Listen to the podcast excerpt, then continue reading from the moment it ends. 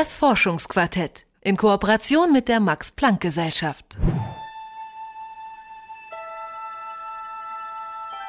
Der Weltraum, unendliche Weiten und mittendrin sind wir.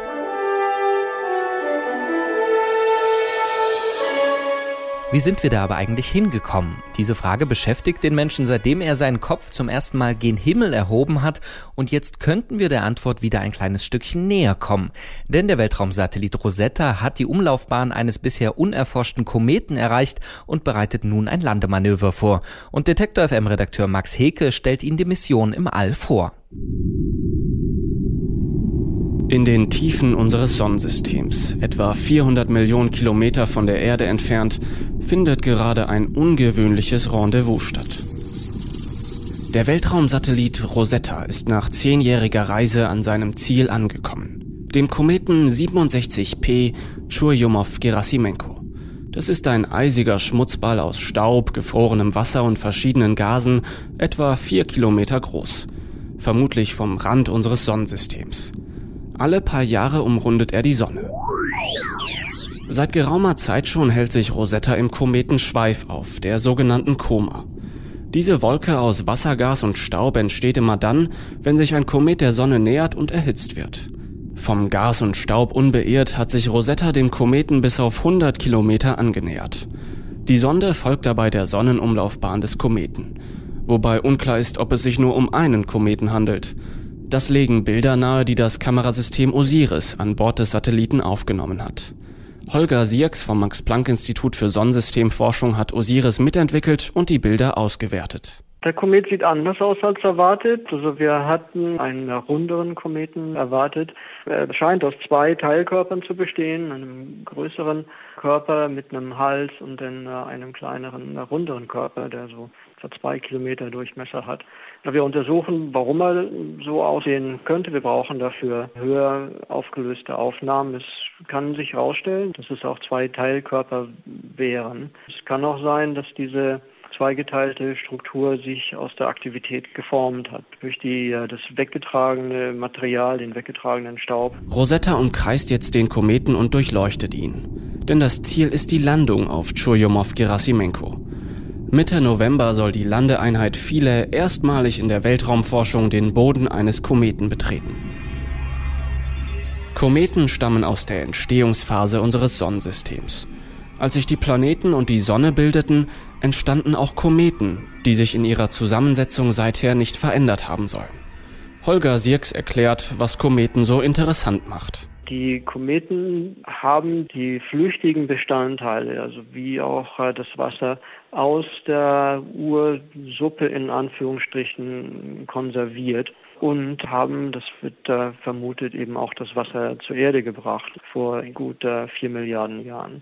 Das heißt, das Wasser, das wir hier trinken jeden Tag, das Wasser, das wir sind, hat vermutlich kometären Ursprung und äh, wir wollen halt gerne lernen, wo kommt das her, wo kommen auch die organischen Bestandteile her, die Kometen in sich tragen. Die Landung auf 67P Churyumov-Gerasimenko muss gut vorbereitet sein.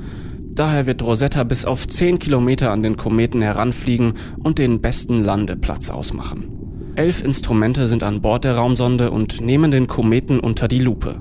Das Kamerasystem Osiris ist eines davon. Es dokumentiert das Aussehen des Kometenkerns. Auf seiner Reise zur Sonne verändert sich der Kometenkern ständig, weil Gase und Staub immer stärker verdampfen. Neben dem Kamerasystem untersucht auch das Instrument Miro die Koma. Es misst die Strahlung, die von den Gas- und Staubmolekülen ausgeht. So kann es die Geschwindigkeit und die Größe der Teilchen bestimmen.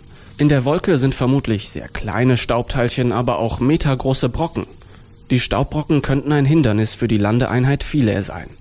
Eine Landkarte der Koma hilft Philae bei der Orientierung.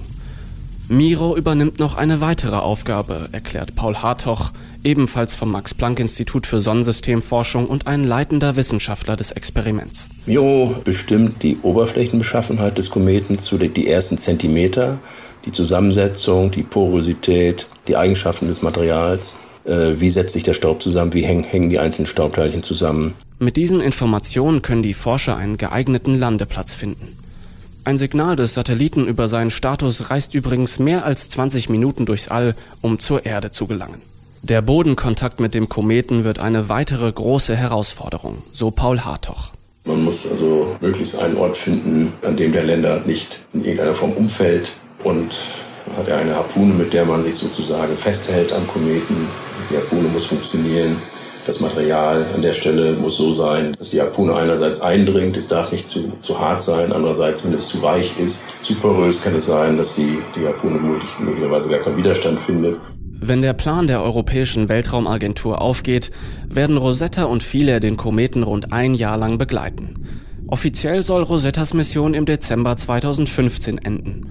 Viel länger wird man den Satelliten auch nicht mehr steuern können, erklärt Wissenschaftler Holger Sierks. Das Problem, so einen Kometenkern einzuholen, ist also erstmal beschleunigen, um ihm nahe zu kommen. Und äh, wenn man dann da ist, muss man heftig auf die Bremse treten. Und wir haben sowas wie 1800 Kilo an Treibstoff dabei gehabt und äh, kommen jetzt an am Kometen mit der roten Reserveleuchte, ganz, ganz dunkelrot. Da sind vielleicht noch 100, 200 Kilo Treibstoff an Bord. Im Jahr 2016 werden wir so lange es geht dabei bleiben und dann irgendwann nicht mehr manövrieren können. Das ist ähm, schade, aber so ist das halt. Alles hat ein Ende, auch die Rosetta-Mission, das sagt Holger Sierks vom Max-Planck-Institut für Sonnensystemforschung im Beitrag von Max Heke. Das Forschungsquartett in Kooperation mit der Max-Planck-Gesellschaft.